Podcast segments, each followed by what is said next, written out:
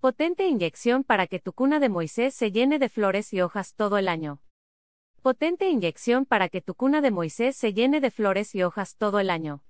Stock. Bloque que muestra la firma del editor. La cuna de Moisés le brinda a nuestro hogar un toque de elegancia. No obstante, aunque fáciles de cultivar, mantener su follaje y flores todo el año puede ser un reto, que te invitamos a resolver con un truco de jardinería poco común, una potente inyección vitaminada. ¿Cómo elaborarla?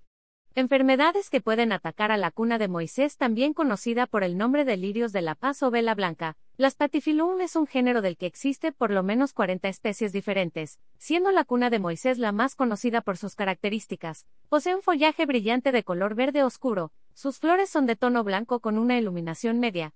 Esta planta no tiene un tiempo de floración específico, pero florece libremente además de tolerar las sombras intensas, describe la North Carolina State University.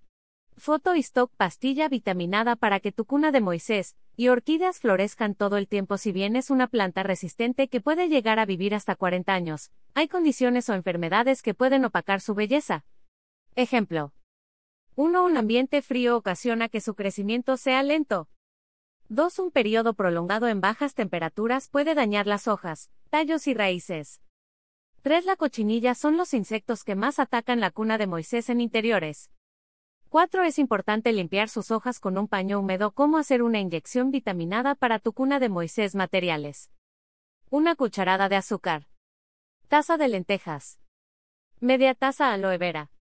Jeringa sin aguja grande procedimiento en una olla coloca en agua las lentejas, y deja reposar por una noche o dos. Pasado ese tiempo, cuela las lentejas. Te quedarás con el agua únicamente. En la licuadora coloca el agua de las lentejas, el aloe vera y el azúcar. Mezcla todo completamente.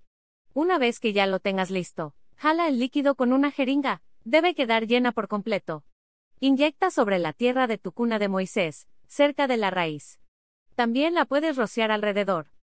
Este truco puedes realizarlo una vez al mes.